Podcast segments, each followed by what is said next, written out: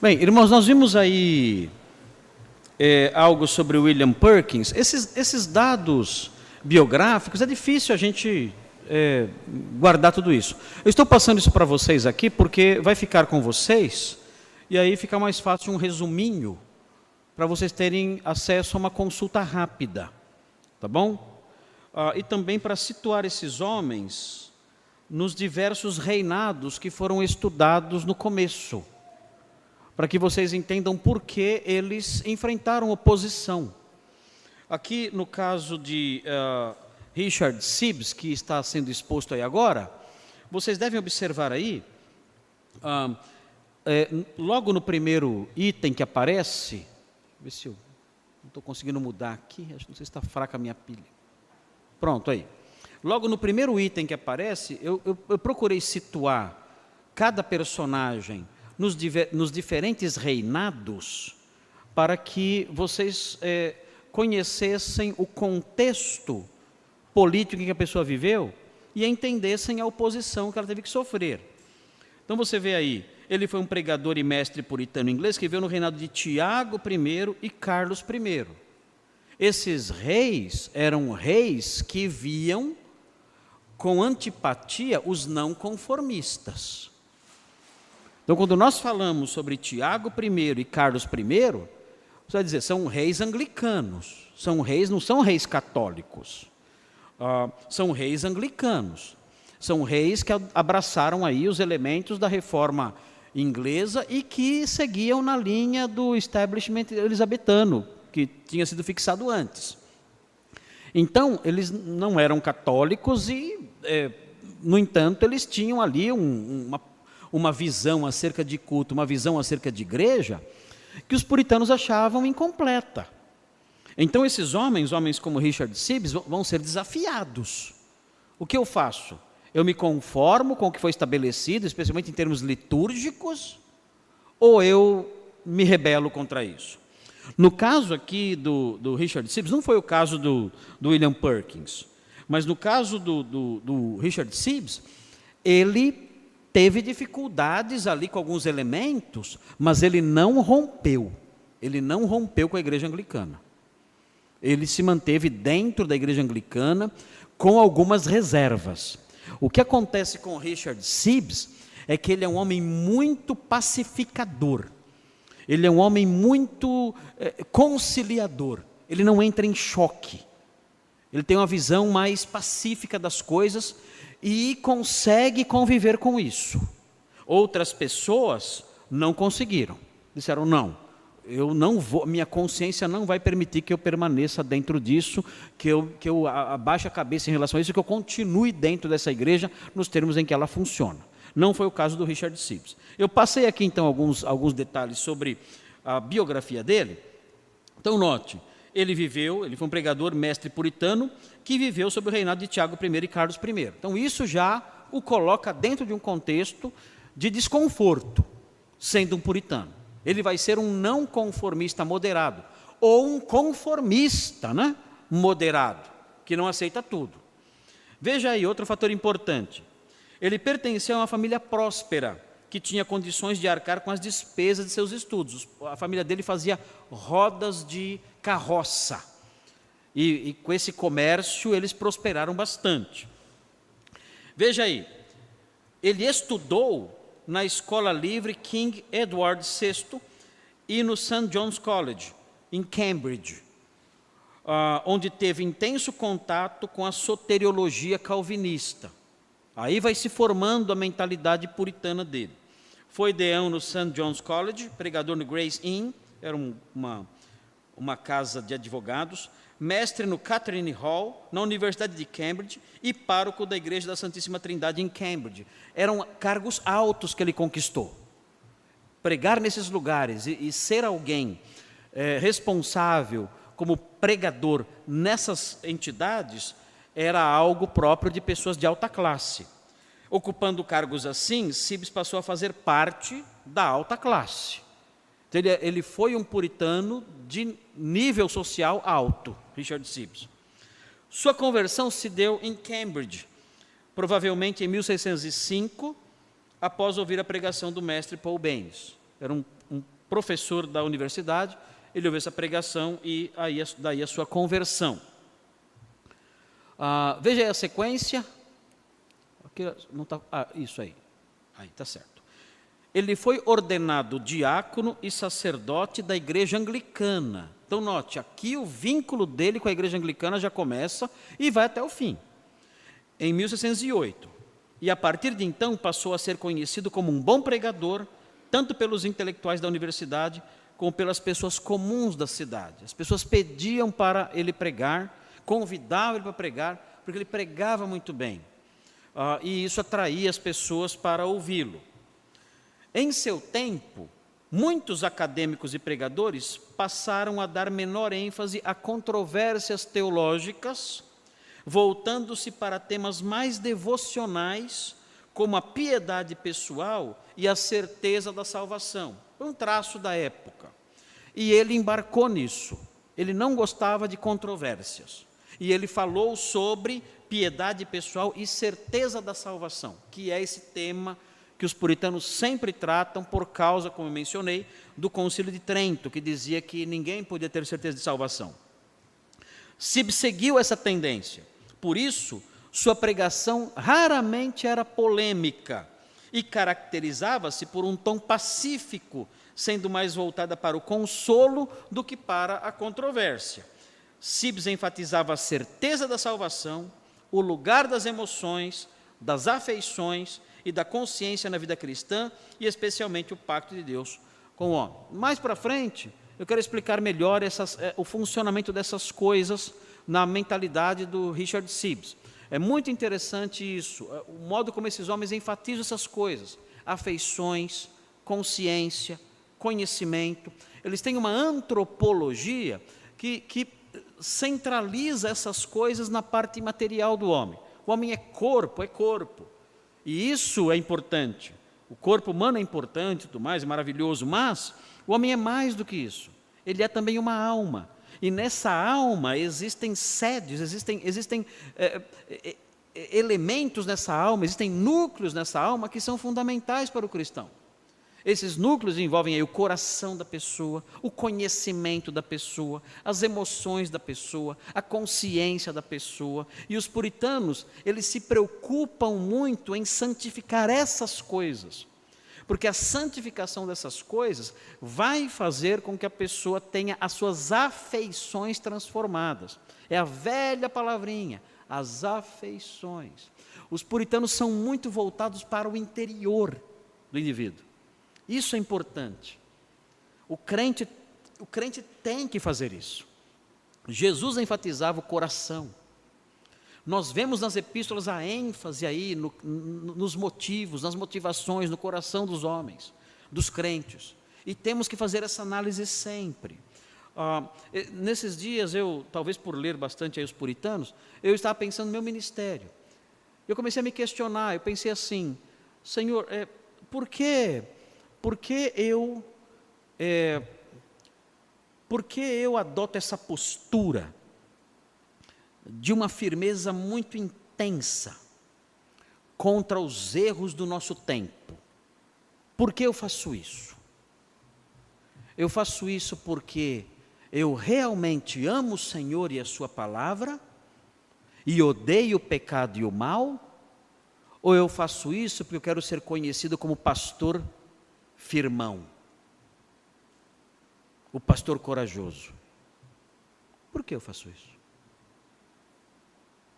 Por quê? Eu faço isso para a glória do Senhor, por amar a verdade, por amar ao Senhor e a Sua palavra, ou eu faço isso porque eu amo a mim? E eu quero que as pessoas me admirem, por ser um defensor corajoso, um defensor que não arreda o pé, um defensor é, cheio de força da verdade, o paladino da verdade. Por quê? Eu sou, eu ajo dessa forma. É difícil fazer uma pergunta dessa? Difícil. Mas esse é o tipo da pergunta que os puritanos nos convidam a fazer. A análise dos meus motivos, a análise das minhas paixões, a análise do que me impulsiona, a análise das minhas motivações, a minha consciência iluminada pela palavra. Senhor, me ajuda. Me ajuda a descobrir se isso que eu estou fazendo, que, que é algo bom, é na verdade uma expressão de vaidade, de amor próprio, de orgulho. E se, é, e se for isso, e eu, instruído pela palavra, descobrir que é isso, qual, qual, qual, é a reação que eu devo, que, que isso deve provocar em mim? Senhor, me perdoa, muda as minhas afeições. Eu estou amando a mim mesmo. Eu deveria amar o Senhor e a verdade. As pessoas olham para mim e pensam que eu sou um grande amante da verdade, um grande amante do Senhor, mas estou amando a mim mesmo. Me perdoa e muda as minhas afeições. Me ajuda a conhecer Sua palavra mais, para que ela ilumine a minha mente e eu então tenho essa percepção e ajuste as minhas afeições àquilo que o Senhor quer que eu, que eu ame de verdade. Agora, esse exercício, fazer isso, tem que ser muito honesto consigo mesmo. Tem que contar com a, a, o auxílio do Espírito Santo e o conhecimento da palavra para fazer uma análise como essa. E, e um homem como esse, como Richard Sibbs, como nós vamos ver, ele enfatiza esses detalhes. Nós temos que aprender com essas pessoas. Isso vai nos ajudar muito na análise de nós mesmos e vivermos realmente para a glória de Deus. Veja aí, na sequência. Um, no outro slide aqui vem agora. É, isso aqui não está funcionando mesmo, não. Tá. Nem sei porque eu estou com isso aqui na mão, acho que eu vou jogar fora. Você mexe aí? Ah, tá, tá bom. Mudou então. Ok. Vamos então mais um pouquinho aqui, dentro da biografia dele. Sob o reinado de Tiago I, os atos de supremacia e de uniformidade foram reafirmados. Lembram dos atos de supremacia e de uniformidade da Elizabeth I? Que dizia: a igreja tem que funcionar desse jeito aqui. A igreja anglicana funciona desse jeito. É, é algo que é fixo e unificado. É, foram reafirmados, devendo os não conformistas serem punidos com suspensão e excomunhão. Então é, é engraçado isso, né? É, antes era católico perseguindo protestante, agora é protestante perseguindo protestante. É assustador isso aí. Meu, é, são irmãos, são crentes. Não, se não ler nessa cartilha, livro comum de oração, 39 artigos, a liturgia toda, vocês serão suspensos e excomungados. Veja o que Sibes faz. Sibes foi um não conformista bastante moderado. Tem gente que até fala, tem escritor que até fala que na verdade ele foi conformista. Que ele é, acolheu, abraçou, não, não quis dar murro em ponta de faca. E foi um conformista. Ah, isso aqui, como ele era um, um, um conformista, vai, se adotarmos isso, que não aceitava algumas coisinhas, isso atraiu a antipatia de William Laud, que era arcebispo da Cantuária, de Canterbury. Ele não se ajoelhava para receber a comunhão, esse era um fator que ele não acolhia, sem brigar, sem brigar, ele não fazia. Outra coisa, via com restrições o sinal da cruz. Ele falava assim: olha, o sinal da cruz, não posso dizer que é errado, mas eu não vou fazer. Eu não, não faço. Eu não condeno quem faz, mas eu não vou fazer. Não vejo porquê, eu não vejo onde está o mal disso, mas eu prefiro não, não praticar isso, não fazer isso. Um, e não usava sobrepelis, que eram as vestes sacerdotais. Ainda assim, permaneceu na igreja estabelecida e seguiu o caminho da moderação e da docilidade, evitando, como dizia, e aí palavras dele agora, infinitas questões confusas que não trazem edificação para a alma. Eu não vou brigar por isso aqui. A igreja tem problemas, mas eu permanecer nelas. Sibs é o herói daquelas, daquelas pessoas que estão numa igreja com problemas e falam, eu vou ficar. Não tem pessoas assim? No meio, no meio evangélico hoje mesmo. Você olha e fala assim: o que você está fazendo nessa igreja, rapaz? Sai disso aí. Sai disso aí, isso aí não tem nada a ver com você. Você tem uma mentalidade diferente, você é reformado, você tem outra cabeça. Você está fazendo esse meio aí. Não, não, eu, eu tenho afetos por essa igreja, eu tenho amigos e eu quero. Eu, eu, eu, eu acho que dá para ficar aqui sem sacrificar o essencial. E eu não vou brigar com ninguém, eu vou me manter nessa igreja aqui. Ele é o herói, ele é o herói dessas pessoas, ele é o exemplo dessas pessoas aí. Ele permaneceu na igreja anglicana até o final. Olhando para certas coisas, criando antipatias, porque não abraçava totalmente as práticas litúrgicas, mas permaneceu lá. Ele não queria se meter em controvérsias e permaneceu assim naquela igreja. Veja aí a, a teologia dele, no último item aí, tem um resuminho da, da teologia de Richard Sibbes.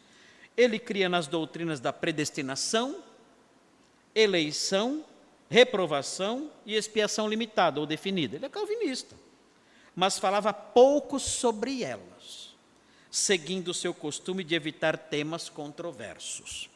Era assim. Eu conheço pessoas assim, que estão lá numa igreja lá que não é nada, não tem nada a ver com o calvinismo. Mas ela fala: Eu vou ficar aqui porque eu amo essa igreja, não quero sair, dá vontade de sair às vezes, mas eu, eu me mantenho aqui e realizo o meu papel aqui sem comprometer o que é essencial. E permanece lá. Esse é o Richard Sibbs, provando que isso é possível. Né? Eu não suportaria, eu, eu, sa, eu sairia correndo. Né? Mas há irmãos que conseguem fazer assim. Na sequência aí, pode mudar para mim? Já mudou? Já? Eu estou enxergando muito mal aqui. Ensinava. Ah, tá. Ok. Veja aí. Ensinava a doutrina do pacto. Ninguém é perfeito. Ninguém é perfeito. Né? Então, ensinava a doutrina do pacto, segundo a qual Deus se compromete a salvar quem crê em Cristo e pela qual o crente se compromete a viver em obediência. Tá? Bom, esse lado da doutrina do pacto está certo, né? Aí quem vai duvidar disso, né? Eu me comprometo a salvar, né? quem crê em Cristo, o Senhor fala. E eu me comprometo como crente a viver em obediência. Aí está certo. Todas as pessoas batizadas fazem parte do pacto. E é aí que, aí que vem uma dificuldadezinha, né? Porque isso significa que há pessoas que fazem parte do pacto e não são crentes. Na teologia de Richard Sibbes. Então, uh, é, ele vai ter que evangelizar, inclusive, pessoas da igreja. Então veja, uh, Todas as pessoas batizadas fazem parte do pacto. Se alguém é batizado, mas não crê, essa pessoa faz parte do pacto, mas não é salva. Por isso, Sibs enfatizava tanto a necessidade de conversão em seus sermões dirigidos à igreja. Então, esse era um reflexo da sua teologia. Eu sei que há pessoas que fazem parte do pacto, mas não são salvas. Então, eu vou evangelizar na igreja, para que haja salvação é, entre os membros da igreja, inclusive. Eu, eu, é, a dificuldade que eu tenho com isso aqui é porque, é, quando eu considero o novo pacto, o novo pacto descrito no Antigo Testamento, ah, é, por Jeremias e Ezequiel, ah, esse novo pacto envolve mudança de coração, tirar o coração de carne e colocar no coração, tirar o coração de pedra e colocar no coração de carne, envolve a lavagem do Espírito Santo e envolve o perdão de pecados. Como é que alguém pode ter o coração transformado, ser habitado pelo Espírito Santo, ser lavado e não ser crente? Como é que alguém pode participar do pacto, do novo pacto, e não ser crente? Eu não consigo entender essa teologia. Eu não, talvez, eu, talvez eu esteja mal informado, não sei. Mas eu não consigo entender uma teologia assim como essa, que diz: olha, alguém pode fazer parte do novo pacto e não ser salvo. Se o novo pacto envolve habitação do Espírito, remoção do coração antigo, a dádiva de um coração novo, lavagem do Espírito Santo, perdão de pecados. Essa pessoa não é crente? É impossível isso. Bom, enfim, seguindo em frente. Uh, enfatizava a necessidade da conversão. E havia como uma obra incondicional, irresistível e poderosa do Espírito Santo no coração endurecido do incrédulo. É só o Espírito Santo que opera a conversão de alguém. Isso é muito evangélico, isso é muito calvinista. A conversão transforma o indivíduo e só ocorre pela fé. O convertido ele é transformado. Porém, é Deus quem a opera no coração humano, concedendo essa fé. Isso é, é calvinismo puro. Isso aqui você torce e você sai calvino aqui. Porém é Deus, sim, é, o veículo que Deus usa para converter alguém é a ministração do Evangelho. O que precede a real conversão é a dor do arrependimento. Então, tudo isso aqui, para você, isso aqui é, é café com leite, isso aqui. Isso aqui é arroz com feijão. Isso aqui é o próprio calvinismo expresso aqui. E Richard Sibbes cria desse jeito. Veja aí o último item: os sacramentos não preparam e nem operam a conversão, mas somente fortalecem e confirmam a fé do homem já convertido. Ok? É, diferente do que deu aí, diferente aí do que é, nós vemos na Igreja Católica, por exemplo, né, que a salvação é, é inclusive por meio dos sacramentos. No catolicismo você tem que ah, é, se sujeitar a alguns sacramentos, os principais, o batismo e a Eucaristia, para ser salvo. Richard Sibbes diz: não, isso não acontece. Os sacramentos não fazem isso. Ah, outro item aí que vocês veem agora, e aqui vem ah, a, a, psicologia dele, o modo como ele entende o ser humano, a psicologia de Richard Sibbes.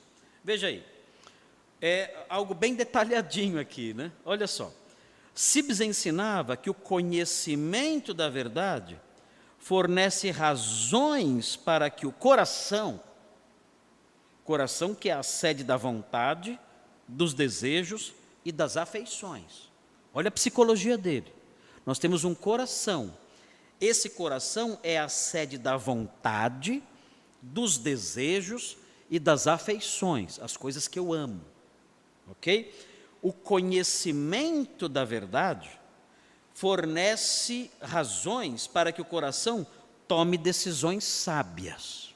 Eu tenho que conhecer a verdade para instruir meu coração, que é a sede da vontade, dos desejos e das afeições, para que o meu coração tome decisões corretas.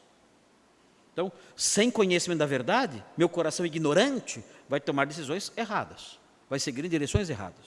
Então, é fundamental o ensino bíblico.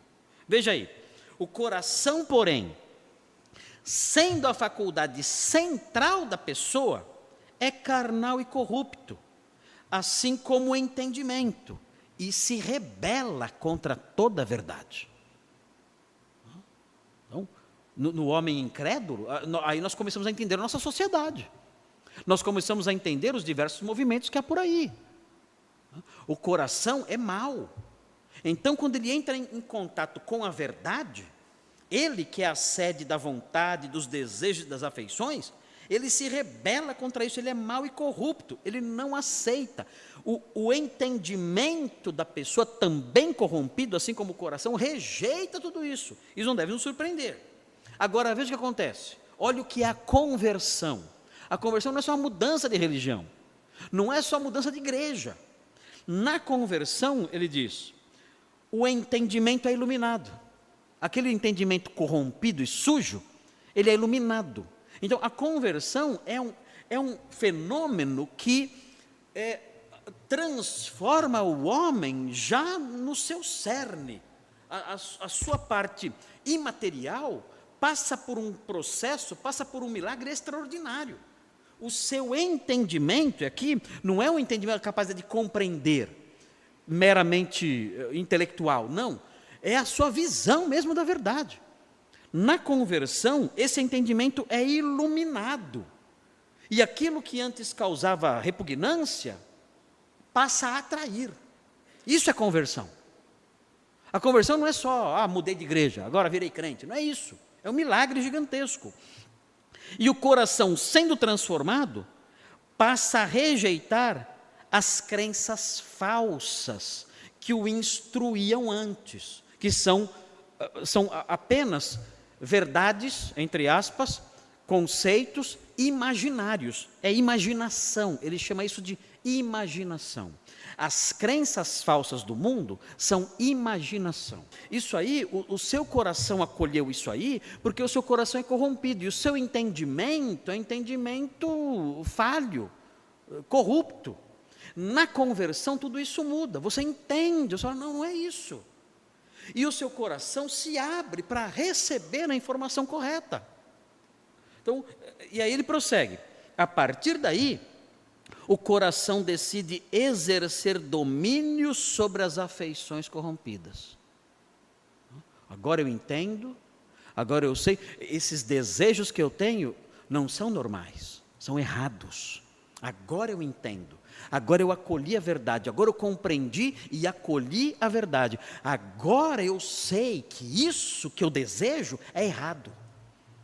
Agora eu sei que essa minha inclinação é pecaminosa. E eu, eu, eu, agora não vou seguir mais essa direção. Ah, veja aí, o, a partir daí o coração decide exercer domínio sobre as afeições corrompidas, antes alimentadas pelo falso entendimento. Agora não. Esses pensamentos que alimentavam meu coração são deixados de lado. E a verdade da palavra é que passa a controlar então a minha compreensão das coisas e as minhas decisões. Eu vou pensar agora, não, eu tenho que abandonar isso aqui. Esse desejo que eu tenho tem que morrer. Tem que ser enfraquecido e morrer. É, é muito importante isso no ministério. É muito importante para, para os conselheiros. Eu acho que Richard Sibbs tem que ser estudado num, num congresso sobre aconselhamento bíblico os conselheiros cristãos estudarem isso, estudarem Richard Sibbs. Porque a psicologia dele, a visão dele desse, do aspecto imaterial do homem é extraordinária. E nós encontramos fundamento para isso. Ele não está inventando, não é ah, vou inventar uma teoria. Não, não é isso. Ele estuda a Bíblia. E ele percebe essas coisas na Bíblia. Ele percebe lá o conceito do coração corrompido na Bíblia, da iluminação do conhecimento na Bíblia. Tudo está na Bíblia. Ele não está inventando coisa da cabeça dele. Não é, uma, não é um, um teórico da psicologia cristã, não. Ele é um pastor que estuda a Bíblia com seriedade. Então é importante isso aqui, isso pode nos ajudar muito no aconselhamento cristão, nas pregações. Aí continuando aí. O entendimento santificado, aí outro fator importante aqui. O entendimento santificado também acende afeições novas no novo coração. Aqui é transformação. Não, não é somente uma iluminação, há também uma transformação, um coração novo. Esse coração, ele tem novas afeições. Ah, o, o texto aí fala, especialmente por meio da pregação e da comunhão dos santos. É, é, é curioso isso aqui.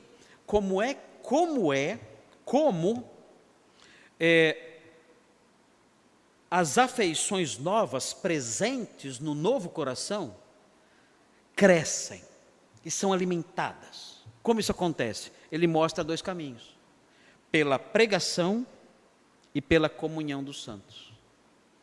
Ou seja, o crente ali na igreja, ouvindo sermões, tendo comunhão com os irmãos, Deus usa isso para fazer com que no seu coração se acendam novas afeições. Aí ele, ele pensa: eu tenho sede de Deus, eu amo a Cristo, eu amo a Sua palavra, eu amo esse povo, eu amo a verdade, meu coração arde, eu, cho eu choro de amor pelo, pelo povo de Deus, pela palavra de Deus, pelo, pela vida de santidade, pelo meu Deus que me salvou. E essas afeições existiam antes? Jamais. Ele sonhava com isso, odiava essas coisas mas a, mas a transformação que a fé opera faz com que a pessoa, além de entender pela iluminação do Espírito, no seu entendimento, faz com que novas afeições surjam no seu coração. Esse é o crente, meu Deus. Esse é o crente. O, a, a, pessoa que não tem isso, sinto muito. Se a pessoa não tem essa, se, não, se a pessoa não tem essas afeições que eu mencionei agora, que que, ela vai para a igreja pela orelha? Tem que arrancar para ir para a igreja. Detesta ouvir sermão.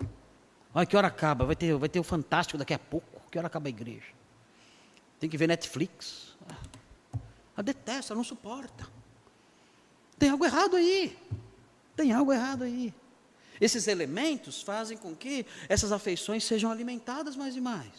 Ela precisa ter prazer nas coisas na comunhão dos santos, na verdade, e novas afeições surgem, ela passa a amar o que é santo, e aquilo que é ruim vai se enfraquecendo nela. Fazei, pois, morrer a vossa natureza terrena.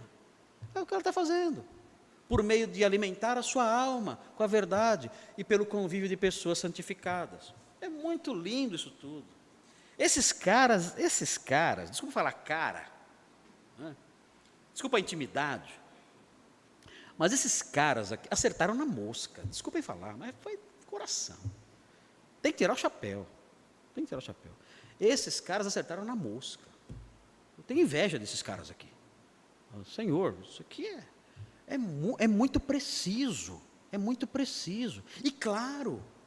E você pensa, como eu nunca percebi isso antes?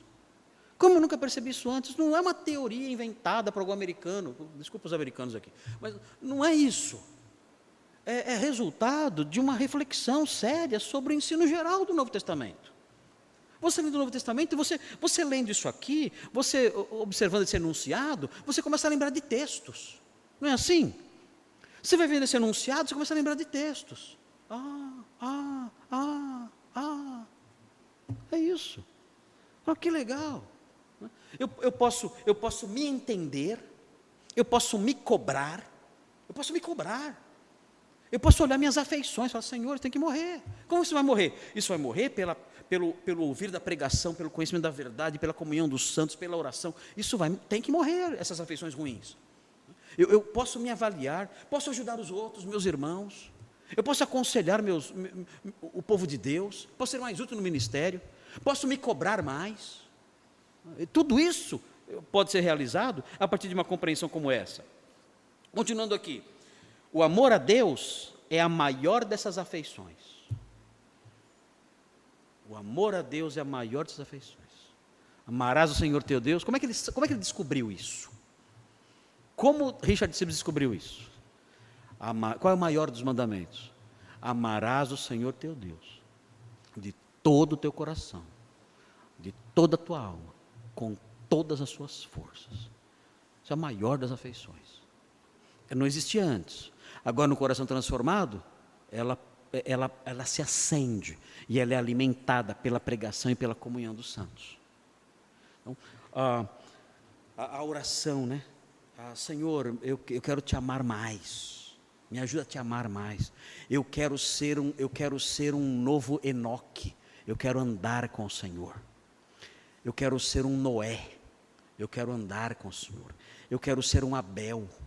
Eu quero, oferecer, eu quero oferecer sacrifícios ao Senhor de amor e de pureza. Me ajuda, eu quero te amar de todo o meu coração. Qual é a marca do homem ímpio? Eles não glorificaram a Deus nem lhe deram graças. Essa é a marca de Romanos 1. São as duas marcas, Romanos 1, do homem perverso. Eles tiveram conhecimento de Deus, mas não glorificaram, não lhe deram graças. Eu quero ser o avesso disso. Eu quero acordar pela manhã e dizer: Senhor, eu te louvo, eu te glorifico e te dou graças, porque o sol está brilhando lá fora. Senhor, eu te glorifico, te dou graças e te amo de todo o meu coração, porque os pássaros estão cantando e o Senhor me preservou nessa noite. E eu posso ouvi-los agora nesta manhã. Eu amo o Senhor. O Senhor é meu amigo e eu quero crescer nesse amor mais e mais. É, é, é muito, é muito importante cultivar isso. Qual é, qual é a maior afeição que eu devo avaliar se eu tenho no meu coração? A maior afeição que o crente tem que anelar por ela, e que o crente tem, mas tem que crescer nela, é o amor a Deus acima de tudo. Isso é a maior afeição. E, e claro, consequentemente, o ódio daquilo que o desagrada e que o desonra. O ódio contra tudo aquilo que o desagrada e o desonra. Esse amor deve ser a base de todos os atos do cristão. Tudo que ele faz é por amor a Deus. Boas obras que não sejam motivadas por esse amor são mero moralismo. Se eu dou uma esmola porque eu quero glória para mim e não por amor a Deus, isso é mero moralismo. E se eu for um pastor que defende a verdade e ataca o mal e prega quebrando púlpito, como eu já quebrei uma vez, virou até meme na internet se eu sou um pastor assim, quebro o púlpito, e ataco mal, e grito, e sou corajoso, se isso não é feito por amor a Deus, isso não vale nada. É só amor?